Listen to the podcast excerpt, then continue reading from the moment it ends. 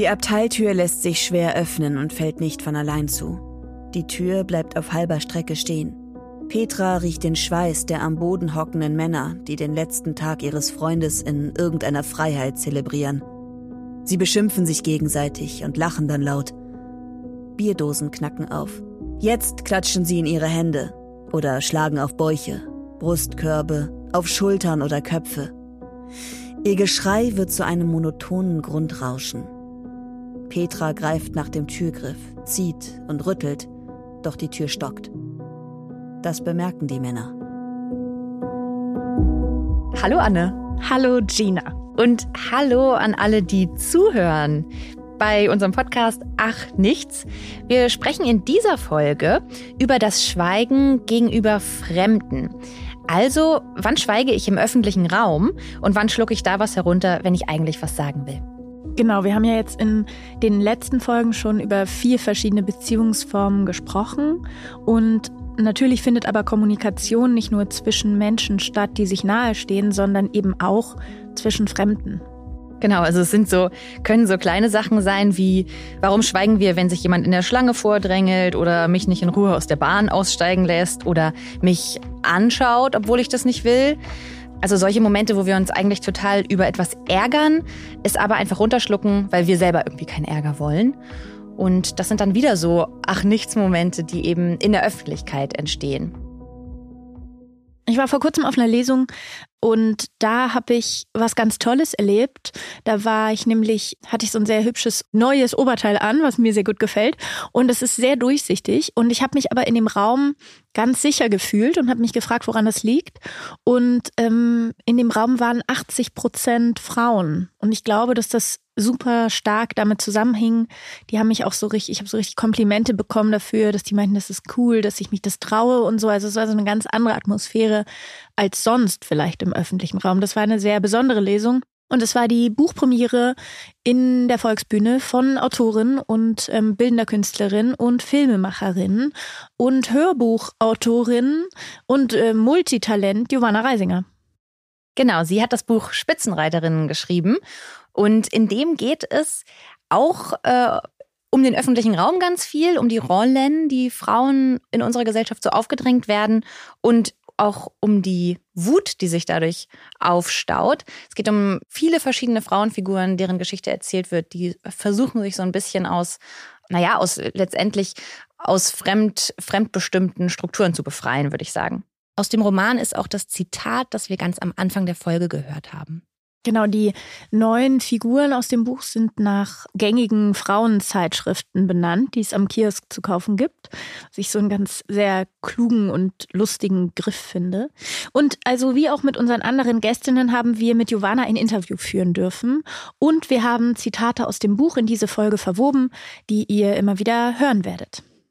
Genau, also du hast jetzt gerade schon eine Situation beschrieben, im, wo du im öffentlichen Raum unterwegs warst und dich wohlgefühlt hast. Das ist eigentlich total schön, finde ich einen guten Startpunkt. Es gibt ja aber auch eben immer wieder diese Situationen, in denen es sehr unangenehm ist, wo man gerne was sagen würde und das nicht tut, wie ich anfangs schon gesagt habe. Und das Besondere im Verhältnis zu den Situationen, über die wir in den letzten Folgen gesprochen haben, ist ja, dass wir hier im öffentlichen Raum eigentlich ein Schweigen haben, was ohne eine Beziehung stattfindet. Also wir stehen nicht in Beziehung zu den Menschen, denen gegenüber wir schweigen, die uns gegenüber schweigen. Und es kann uns eigentlich auch total egal sein. Also interessanterweise kann es uns total egal sein, was die andere Person über uns denkt. Also es gibt eigentlich so einen Raum für Ehrlichkeit. Und gleichzeitig kann man den anderen nicht einschätzen. Und es gibt immer auch ein Risiko von Stress, Streit. Ähm, darum ist das irgendwie das Schweigen, über das wir heute reden, finde ich schon anders zu bewerten und auch ein bisschen schwieriger einzuordnen, ein bisschen schwieriger zu sortieren alles. Total. Und ich glaube, dass das, was du beschreibst, quasi der erste Teil von etwas ist, Stress oder Streit, was passieren kann. Aber es gibt noch viele weitere Realitäten, nämlich sexuelle Übergriffe, Gewalt, Mord. Also es können und es passieren Sachen im öffentlichen Raum, die ein Lebensrisiko bergen, wenn man sagt, ich breche jetzt hier das Schweigen oder ich mische mich hier ein oder ich stehe hier ein für andere Personen. Und deswegen ist es uns diesmal besonders wichtig zu sagen, dass unsere Erfahrungen nicht repräsentativ sind, weil wir natürlich eine eine von Diskriminierung betroffene Gruppe im öffentlichen Raum darstellen, weil es für mich nicht sicher ist, als Frau überall hinzugehen, zu jeder Uhrzeit und nicht ungefährlich, aber weil es natürlich für andere Personen noch viel, viel gefährlicher sein kann. Wir werden dafür auf verschiedene Arten des Schweigens eingehen innerhalb dieser Folge. Denn das Schweigen ist im öffentlichen Raum ganz viel Verschiedenes. Und im Gegensatz zu anderen Folgen, wo man ganz klar sagen konnte, hey, es lohnt sich, das Schweigen zu brechen, es, ist, es vertieft eine Verbindung, hängt das Brechen von Schweigen im öffentlichen Raum von ganz vielen verschiedenen Parametern ab.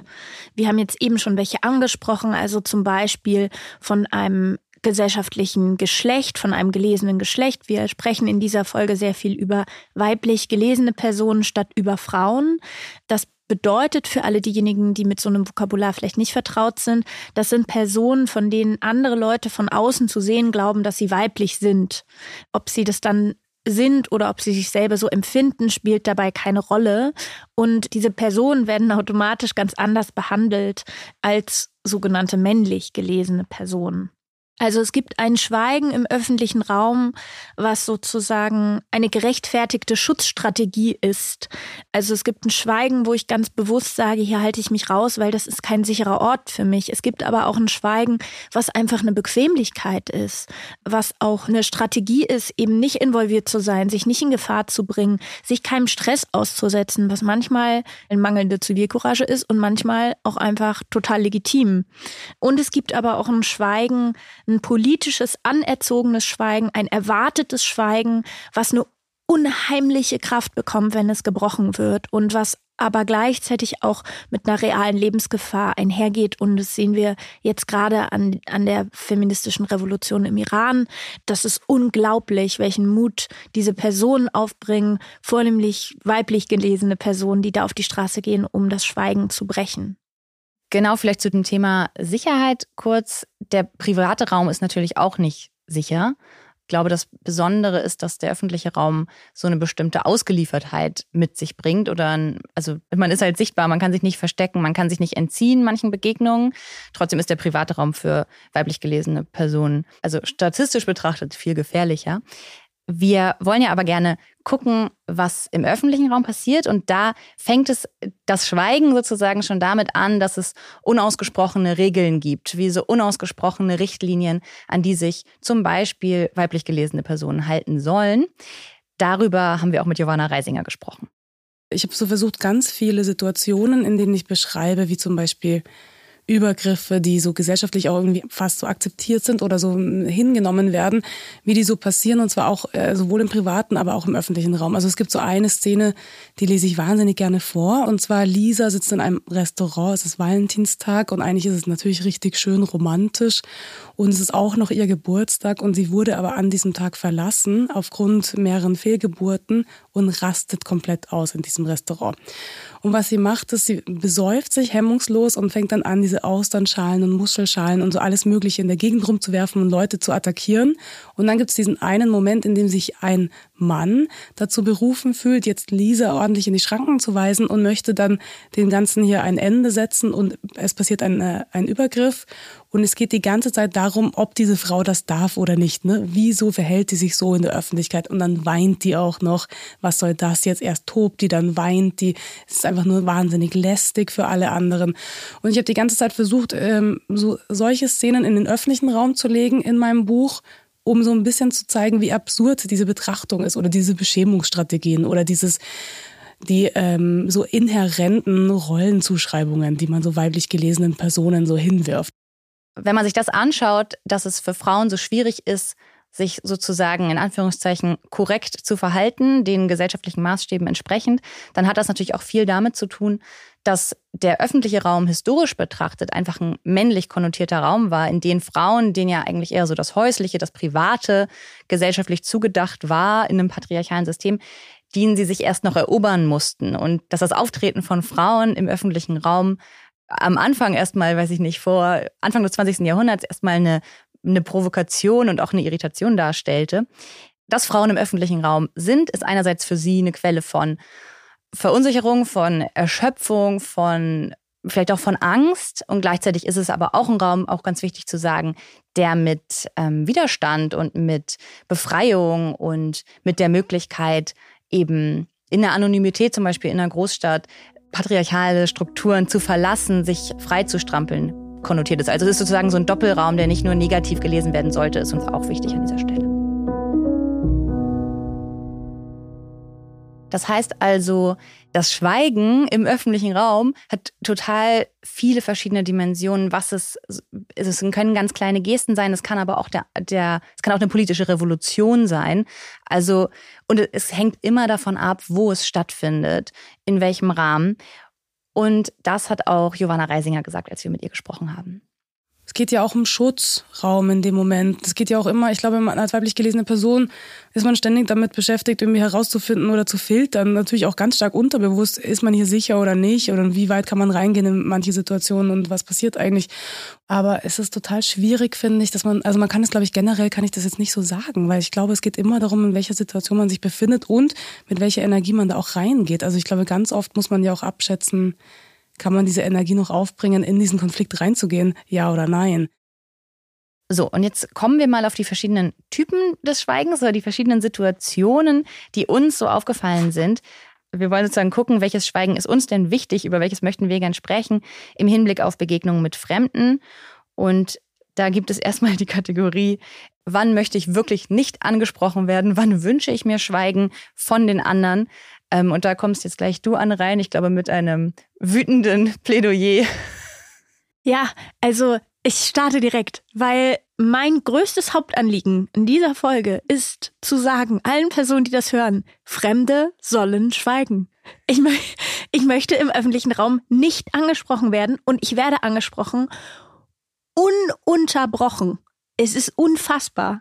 Also als wir, als wir über diese Folge gesprochen haben, saß ich im Zug und ich war so dreieinhalb Stunden im Zug und mich haben in dieser Zeit neun Personen angesprochen. Neun. Und das, damit meine ich Personen, die wirklich äh, Worte zu mir sagen. Also von Leuten, die mich angucken, nochmal ganz abgesehen. Und zwar, weil sie zum einen sich aus irgendeinem Grund eingeladen fühlen, mit mir zu sprechen, oder weil sie mein Aussehen kommentieren, oder weil sie, und es ist sozusagen noch zusätzlich schlimm, ich habe einen sehr hübschen Hund. Der hat zwei verschiedene Augenfarben und trägt einen Maulkorb. Selber schuld, kann ich da doch nur sagen. Ja, selber schuld, nicht wahr? Also was ich für Empfehlungen, also erstmal weisen mich irre viele Leute darauf hin, dass der Hund zwei verschiedene Augenfarben hat. Und dann kriege ich halt super viele Empfehlungen von Männern ohne Hund über Hundeerziehung. Das ist super. Also ich empfinde das als extreme Grenzüberschreitung, als wirklich unerhört, einfach so mir irgendwelche Sachen zu erzählen. Also da ist Schweigen natürlich nicht immer die Lösung. Manchmal muss man sich dagegen auch irgendwie wehren, aber ich kann gar nicht jedem Kommentar, den ich bekomme, einen entgegnen. Das ist einfach zu ätzend. Es ist einfach zu ätzend. Das ist interessant, weil wir uns gar nicht jetzt so sehr in unserer Haltung dazu unterscheiden. Ich, äh, mir tut es, mir tut es voll leid, dass du so viel angesprochen wirst. Ich bin so, könnt ihr bitte, bitte alle Fremden, lasst Anne in Ruhe, lasst sie einfach in Ruhe Zug fahren und ihren Hund. Aber der Unterschied ist eher das, was uns passiert komme ich gleich zu. Wir hören jetzt erstmal kurz ein Zitat aus dem Roman von Giovanna Reisinger. Da geht es nämlich auch um so eine Zugfahrtsituation. Petra tut, als würde sie schlafen. Sie lauscht den pöbelnden und gröhlenden Männern, wie sie durch den Zug poltern, und ist froh, nicht wirklich anwesend sein zu müssen. Wer schläft, kriegt nichts mit. Und wer nichts mitkriegt, kann sich kein Urteil bilden. Und wer will schon mit jemandem reden, der keine Meinung hat? Und an der Stelle würde ich nämlich sagen, das bin eher ich.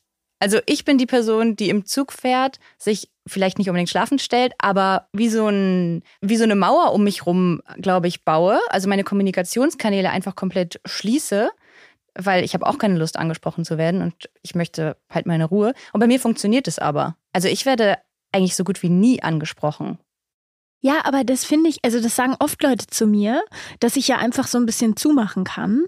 Aber das finde ich wie so ein komisches Zurückspielen an so eine Eigenverantwortung. Mhm. So wie zieh dir doch einfach eine Hose an, man ist so halt doch einfach mal dein Maul. Also das wäre ja auch cool wenn du einfach mal leise bist. Und ich meine viel mehr als nicht einladen, wenn ich so, wenn ich so im Zug hänge mit so einem Hund, der knurrt, wenn du kommst und so einen Maulkorb trägt, kann ich ja eigentlich nicht. Beides sind ja aber Situationen, also deine Situation ist sowieso anstrengend. Man sagen würde, bitte, bitte schweigt einfach an dieser Stelle, so wir keine Kommunikation. Und ich mache das ja aber auch, also bei mir ist es sozusagen nur vorgelagert, dass ich sage, bitte sprich mich keiner an. Was ja zu einer Situation führt, eigentlich in einem öffentlichen Raum, wo man auch sagen könnte, wäre ja cooler, wenn alle Bock hätten, miteinander zu kommunizieren. Mhm. Wäre ja cooler, wenn man sich nicht abschotten müsste oder versuchen müsste, sich so mhm. gut wie möglich abzuschotten. Also, wie ihr merkt, findet sich die Protagonistin Petra ähm, in einer ähnlichen Situation wieder im Zug wie Gina und ich und wie wahrscheinlich die meisten weiblich gelesenen Personen. Und da ist Zug vielleicht noch ein ganz guter Raum, weil es noch die Möglichkeit bietet, sich zumindest schlafen zu stellen. Es gibt andere Räume, wo es viel schwieriger ist, dem zu entkommen. Catcalling zum Beispiel, also das bedeutet, wenn mir Männer hinterherpfeifen oder mir unangemessen sexuell konnotierte Dinge auf der Straße sagen, dass sich das bedrohlich anfühlt und dass das auch eine reale Bedrohung ist und dass das auch die Vorstufe zu einem sexuellen Übergriff und dann zu einer potenziellen Vergewaltigung ist und dass es ganz klar eine Machtgeste ist. Also da geht es ja nicht darum, mir wirklich ein Kompliment zu machen, dass das alles sozusagen Schritte sind, gegen die es keine Handhabe gibt, also die noch nicht mal unter Strafe gestellt sind. Das heißt, ich habe ganz real keine Möglichkeit, mich dagegen zu stellen oder ich bringe mich in Gefahr, wenn ich mich dagegen stelle. Ja, und ich glaube, das als Ausgangspunkt, also diese reale Bedrohung, führt halt genau zu diesem Verhalten, dass man sein, also wie so ein bisschen so Schultern hochziehen und Kopf unten lassen und sich halt in keinerlei Beziehung setzen zu den anderen, weil man nie weiß, wo man da sozusagen reingerät. Also, und, und so wird manche Kommunikation, jetzt habe ich gleich ein gutes Beispiel, ähm, das trägt sich in manche Situationen, in denen das halt von meiner, also in denen das nicht mal in denen die Situation dann von mir schon ganz anders gelesen wird. Mhm. Das ist jetzt sozusagen so ein lustiges Beispiel an der Stelle, wo, wo wir natürlich eigentlich ein ernstes Phänomen besprechen, aber ich will es trotzdem einmal, um das deutlich zu machen, erzählen. Ich saß neulich an der Bar, habe auf eine Freundin gewartet und dann kommt von hinten äh, kommt ein Typ und spricht mich an und es war doch sehr laut. Ich, man konnte es nicht, ich, wir konnten uns nicht so gut hören. Spricht mich an, sagt so, hey, willst du was trinken? Und ich meine so, nee, nee, nee, danke, danke. Ich, ich kommt gleich noch jemand und alles cool so, ich, ich will kein Getränk, du sollst mir keinen ausgeben. Und meinte so, ja, aber du kannst einfach, sag mir einfach, was du trinken willst und dann hole ich dir das schon mal. Und ich war so, nee, oh, ich wirklich, und ich war so ganz ernst mit ihm, also wirklich, danke, aber ich möchte nichts trinken. Ich möchte hier einfach nur mal kurz drei Minuten alleine sitzen. Und das ging so ein bisschen hin und her. Und dann stellte sich heraus, irgendwann sagt er so, ich arbeite hier. Und ich, es war mir so unangenehm und gleichzeitig ist es total exemplarisch dafür, mit was für einem Filter und mit was für einem Schutzwall man halt zum Beispiel als Frau abends in der Bar unterwegs ist. Weil man einfach ständig unter diesem Beschuss ist und ständig versucht, aus irgendwelchen solchen Situationen rauszukommen. Und das war halt genau das. Das war wirklich, es hat mich so, es hat mich echt beeindruckt. Mhm.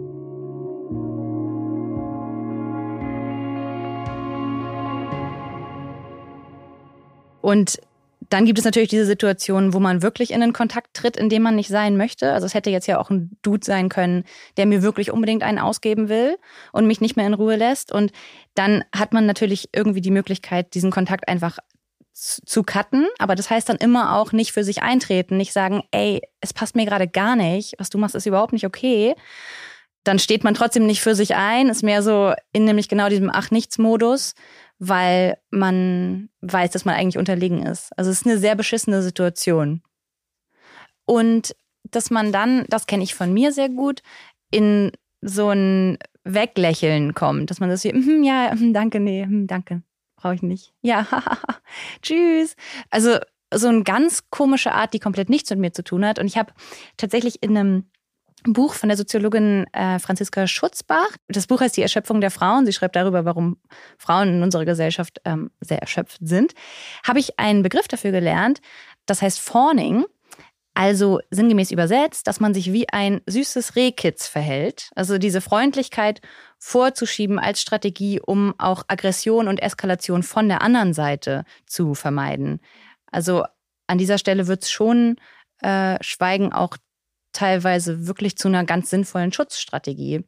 Ja, und es ist nicht nur eine Schutzstrategie, die bewusst eingesetzt wird, also, oh, ich sehe die Situation, die eskaliert jetzt gleich, sondern es ist was, was mir auch einfach passiert. Also ich bin neulich mit dem Regio gefahren, ich fahre zurzeit viel Zug. Und da hatte ich einen sehr kurzen Rock an.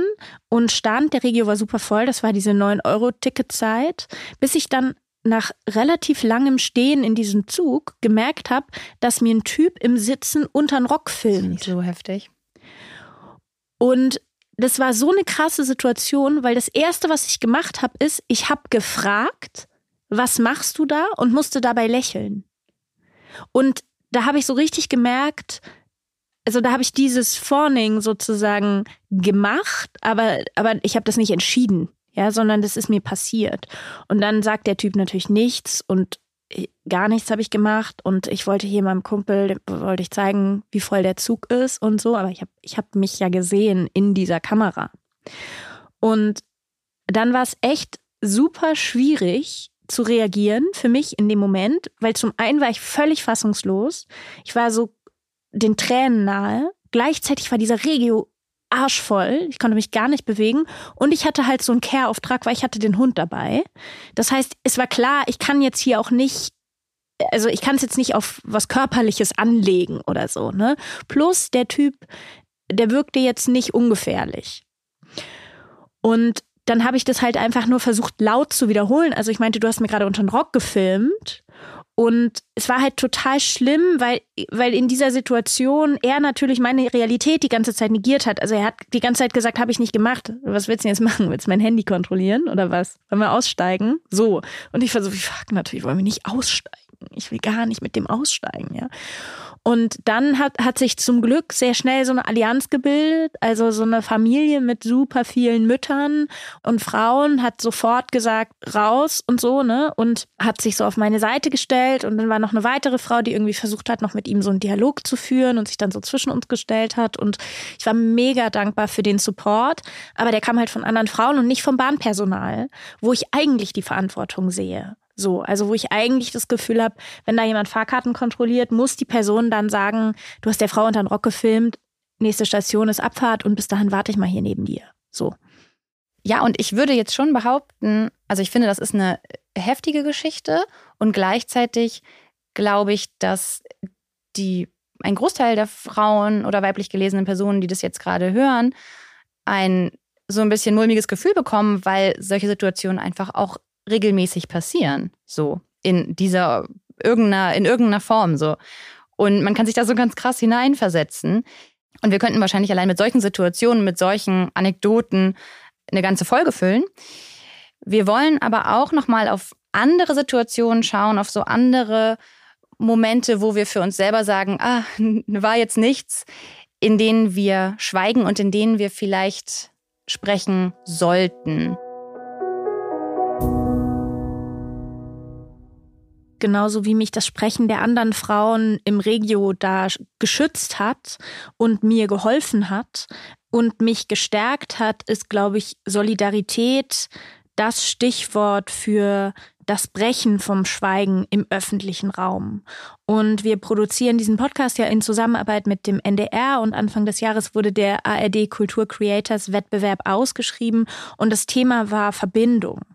Und wir finden, dass das Brechen von Schweigen in Gemeinschaft da besonders wichtig ist, wenn es nämlich um die Frage geht, wie wollen wir als Gesellschaft zusammenleben und wie wollen wir auch als Frauen zusammenleben oder als weiblich gelesene Personen, weil es nur geht, wenn wir Allianzen bilden.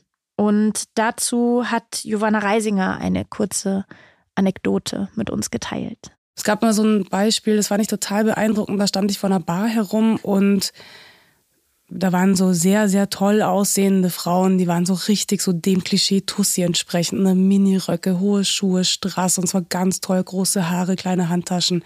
Ich fand die ganz, ganz toll. Und dann wurden die aber von so anderen weiblich gelesenen Personen total geslutshamed und es war total unmöglich, dass man das auch noch so macht. Ich dachte, ich bin wie so zurück in den Nullerjahren, wo man dann so ganz klar, wo es diese Gruppierungen gab. Und dann kamen andere und haben sich so dazwischen gestellt und haben gesagt, hey, wisst ihr nicht, was, also so, waren dann irgendwie so ein bisschen so, hey, das geht gar nicht. Hört auf, diese Frauen, äh, hört auf, über die so laut zu lästern. Hey, was ist denn mit euch los und so Schwesternschaft und so. Und haben so ganz basic darüber gesprochen, dass das halt ein Grundpfeiler von patriarchalen Strukturen ist, dass man sich so gegenseitig fertig macht, ne? dass man immer so diese Idee von, es gibt nur ein cooles Mädchen, es gibt nur diese eine gute Frau, die irgendwie ähm, eine hohe Position innehalten kann. Deswegen muss sie sich genauso toxisch verhalten und ihren Platz verteidigen und so. Und das fand ich total beeindruckend. Ich saß dann so an diesem Nebentisch und dachte mir so, wow, ich finde die so cool, die da jetzt so dazwischen gegangen sind und gesagt haben, hey, es kann ja eure Meinung sein, aber lasst sie doch einfach in Ruhe. Und ähm, da habe ich mir gedacht, das war irgendwie eine gute, gute Situation. Das hat mir irgendwie gut gefallen. Ja, und da dazwischen zu gehen und solche Situationen überhaupt erstmal zu identifizieren, ist gar nicht unbedingt so einfach oder ganz natürlich, sondern das hat was zu tun mit einem Prozess, den wir Unlearning nennen können. Also wir alle sind in der Gesellschaft, so wie sie jetzt immer noch ist, groß geworden und diese Gesellschaft ist geprägt von Sexismus, ist geprägt von Rassismus, ist geprägt von Unterdrückung, ist geschaffen und geprägt von und für Männer. Und das bedeutet, dass diese ganzen Systeme, gegen die wir angehen, gegen die wir ansprechen, auch in uns sind.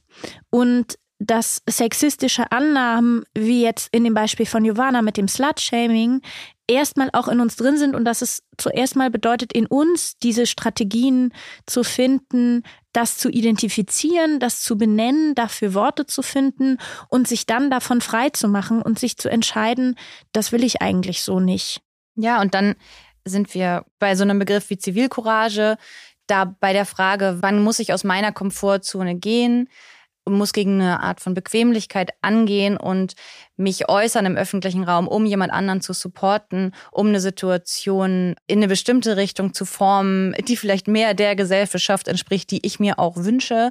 Ich erinnere mich da an eine Geschichte, wo ich Bus gefahren bin und einem rassistischen Übergriff beigewohnt habe und damals nichts gesagt habe. Also ich erzähle das jetzt bewusst so verkürzt, weil ich das einfach nicht reproduzieren möchte, was da gesagt wurde, aber wo ich schon gemerkt habe, okay, ich habe jetzt hier Angst und ich habe geschwiegen und ich finde es bis heute nicht richtig und ich habe daraus gelernt und versuche jetzt in Situationen anders zu reagieren und mich dazwischen zu stellen und was zu sagen. Aber ich merke, dass es mich immer wieder noch Überwindung kostet. So und dass es, dass ich es von mir verlange, aber mich zu überwinden an den Stellen, aber dass es nicht so einfach ist mir fällt da gerade so eine Geschichte ein.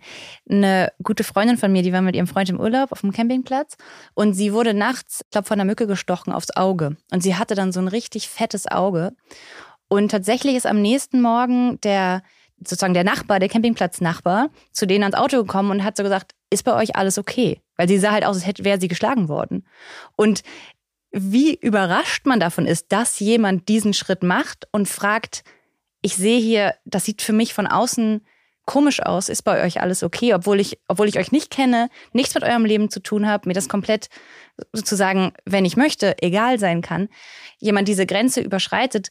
Ich fand das so anrührend und dabei Voll. sollte das doch, ne, also, und gleichzeitig denkt man so, natürlich, klar, Genau, aber dann stellt sich auch die Frage, was passiert, wenn deine Freundin gesagt hätte, nee, hier ist nicht alles okay, mein ja, Freund hat mich geschlagen. Klar. Also weil diese ganzen Schritte, die danach folgen, wenn man sich einmal eingemischt hat, die sind natürlich dann auch Teil meines Lebens.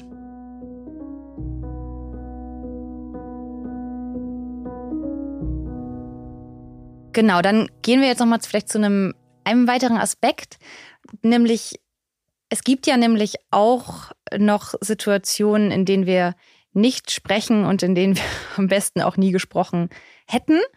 Also es gibt so eine Art von Urteil, das wir uns bilden, eine Art von Blick auf andere Menschen im öffentlichen Raum, der also sicherlich auch sehr viel mit dem zu tun hat, was du eben gesagt hast, mit diesem System, das wir auch internalisiert haben und mit dem, mit den Dingen, die wir sozusagen ver aktiv verlernen müssen, wie beurteile ich andere Menschen, wie beurteile ich andere Frauen und so weiter.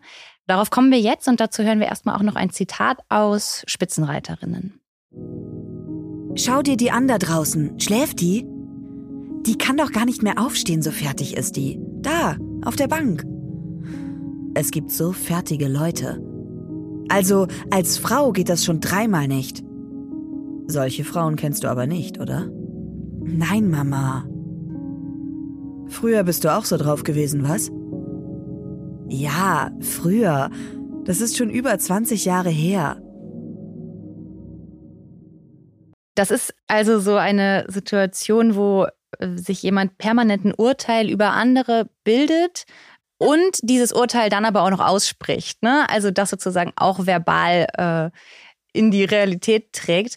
Und wir haben mit Giovanna Reisinger über diese Szene gesprochen und das ist tatsächlich ziemlich ähnlich ihr wirklich passiert, diese Beobachtung.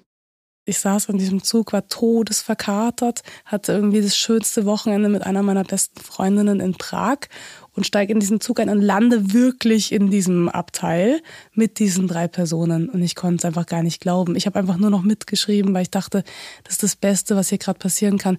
Und ich kann mich so gut daran erinnern, dass ganz, ganz viele Personen, mit denen ich aufgewachsen bin im österreichischen Land, waren genauso. Dass man immer alle debattiert und diskutiert und kommentiert. Also jede Person, die vorbeikam. Hier in dem Fall sagt er dann die Mutter kommentiert ja immer alle, die so draußen an den Bahnsteigen sind. Und es, ist wie so ein festgeschriebenes Gesetz, dass es dann auch so stimmt. Und das finde ich so toll, wenn dieser öffentliche, also das ist ja wie so, die drei sind ja so eine kleine Gruppe, so eine private Gruppe in diesem Raum.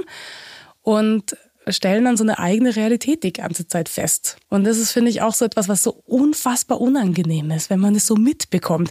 Ganz oft machen die das ja in so einer Halblautstärke, dass man ja auch noch mitbekommt, wie die über einen reden, solche Leute.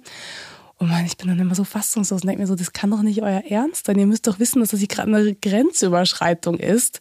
So, also dieses Urteilen, das kennen wir wahrscheinlich auch alle, dass man jemanden sieht und einem knallt sofort so ein Gedanke in den Kopf und man hat irgendeine Annahme über eine Person, obwohl man die gar nicht kennt. Das ist ein ziemlich interessantes Phänomen und obviously gar nicht förderlich. Ich glaube, dass dieses sozusagen Weiterleben von internalisierter Misogonie, also von von der Feindlichkeit gegenüber anderen Frauen, die ich vielleicht gar nicht wirklich als ich habe, sondern die ich so gelernt habe, weil wir eben ein Frauenbild haben, in dem es nur eine geben kann, die besonders schön ist, nur eine geben kann, die an die Spitze kommt, nur eine geben kann, die diesen Mann hat, nur eine. Und die muss halt ich sein. Und deswegen muss ich halt besonders schön und schlank und schlau und alles gleichzeitig sein.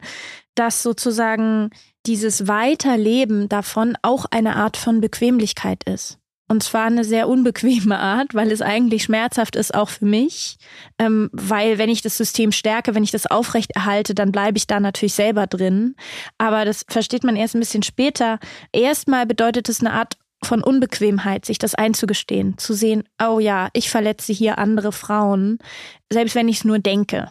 Und trotzdem ist es hundertmal besser, das zu denken, was Verurteilendes über eine andere Person, als es laut auszusprechen oder auch leise auszusprechen. Aber natürlich prägen sozusagen unsere Gedanken unser Handeln. Und ob wir die dann aussprechen oder nicht, ist, ist an dieser Stelle dann vielleicht ein bisschen zweitrangig. Wichtig ist erstmal sie zu bemerken und anzunehmen und zu sehen, ja, hier verurteile ich Frauen oder andere Personen. Und bei mir war das früher wirklich stark. Also ich habe die nicht nur ein bisschen verurteilt, sondern aufs übelste verrissen. Und sich das einzugestehen, dass man das macht und dass das Schaden bringt, das ist gar nicht so leicht. Wenn man das ein bisschen beobachtet, welche Urteile man sich über andere bildet, auch nur im Stillen, dann hat das natürlich auch einen Einfluss darauf, wem meine Solidarität gilt, wer meine Solidarität verdient hat, mit wem ich mich auf eine Seite stelle. Also sozusagen dieser Gap, der da zum Beispiel bei Frauen untereinander so klafft, sorgt natürlich auch nicht dafür, dass ich mich direkt neben eine andere Frau positioniere, wenn sie in einer schwierigen Situation ist, weil ich, weil es da so eine Urteilsmaschine gibt in mir, die mich erstmal entfernt von dieser anderen Person. Ja, ich glaube auch, dass das, was du sagst, ganz wichtig ist, weil man darüber verstehen kann, wie sich Allianzen bilden. Also wie sozusagen es funktioniert, für andere einzustehen, obwohl ich selber nicht betroffen bin. Und das brauchen wir. Frauen oder weiblich gelesene Personen, queere Personen, von Rassismus betroffene Personen brauchen Allies. Und das kann jede sein und jeder sein. Ne? Also sich sozusagen an die Seite der anderen zu stellen, auch wenn mich diese Art der Diskriminierung gerade vielleicht nicht betrifft. Und sich mit den Leuten zu solidarisieren, ist, glaube ich, essentiell. Und da zu lernen, dass es mich nämlich doch betrifft, sozusagen. Also auch wenn ich nicht von dieser Diskriminierungsform betroffen bin, geht es mich was an, wenn Leute verletzt werden im öffentlichen Raum. Ah, well, I've been waiting. I was sure we'd meet between the trains we're waiting for. I think it's time to board another. Please understand, I never had a secret chart to get me to the heart. Also dieser Podcast, muss ich sagen, der verändert so langsam mein Verhalten. Cool. Also, ja, also ich versuche jetzt selber äh, immer mehr das Schweigen zu brechen. Neulich bin ich Zug gefahren, wie die ganze Zeit in dieser Folge. Und ähm, da habe ich einem jungen Mädchen, das irgendwie so acht oder neun Koffer auf, dabei hatte, habe ich so die Tür aufgehalten. Und die holt so, so zwei neue Koffer von den vielen Koffern, die sie hat, um die auf den Gang zu tragen. Und da geht's so ein Typ einfach durch und grin an diesem Mädchen vorbei, drängelt sich so durch, geht so durch und zwinkert mir so zu und sagt so Danke. Und dann habe ich gesagt, du Arschloch. Einfach so, habe ich zu dem du Arschloch gesagt. Habe ich noch nie zu jemandem gesagt. Und so richtig laut und klar und so richtig inbrünstig. Und dann hat er mich angeguckt und, und war ganz verdattert und habe ich gesagt, ja, ich habe nicht dir die Tür aufgehalten. Und dann hat er sich ganz doll entschuldigt und hat nach so einem Lösungsansatz gesucht und meinte so, ja, dann, dann halte ich jetzt die Tür auf. Und dann hat er so diesem Mädchen die Tür aufgehalten und dann stand er so mit ihr auf dem Gang und dann geht die Tür auf, Zug endet, Zugfahrt endet und er guckt so zu mir und sagt dann so zu dem Mädchen, ich trage dir auch noch die Koffer raus. Fand ich super. ja. ja, das ist sehr super. And taking from his wallet an old schedule of trains. So say, I told you when I came I was a stranger. I told you when I came I was a stranger. I told you when I came I was a stranger. Ja, das finde ich ist eine ähm, sehr gute Veränderung, die du da in die Welt gebracht hast. Ähm, ich habe mir gedacht, es wäre eigentlich gut, eine so eine Antwort zu lernen für solche Situationen, also die man sich wirklich so routiniert einprägt in den eigenen Kopf, die man immer anwenden kann, wenn man in so eine Situation kommt, in der man eigentlich einfach gar, gar keine Lust hat, in Kontakt zu treten und dann so versucht ist, einfach freundlich zu lächeln. Da würde ich gerne einen, einen besseren Weg finden, der ein bisschen klarer macht, was, was eigentlich Phase ist. Wenn euch diese Folge gefallen hat, dann äh, schickt sie gerne weiter. Vielleicht musstet ihr heute an Personen denken, die sich schon mal in solch einer Situation in der Öffentlichkeit befunden hat. Und wir freuen uns natürlich auch sehr über eure Bewertungen. Und natürlich auch über Feedback, Fragen an achnichts.ndr.de. Und schaut gerne auch in der ARD Audiothek vorbei. Da gibt es die Podcasts über Lebenskunst und Deep Dialog, die aus, auch aus dem ARD Kultur Creators Wettbewerb hervorgegangen sind. Unsere KollegInnen also. Und damit danke fürs Zuhören und macht's gut. Ciao. Macht's gut. Ciao, ciao. Tschüss, bis bald. Ach, nichts. Warum wir manchmal schweigen. Ein Podcast von ARD Kultur und NDR für den Creators Wettbewerb, produziert von Stereotype Media.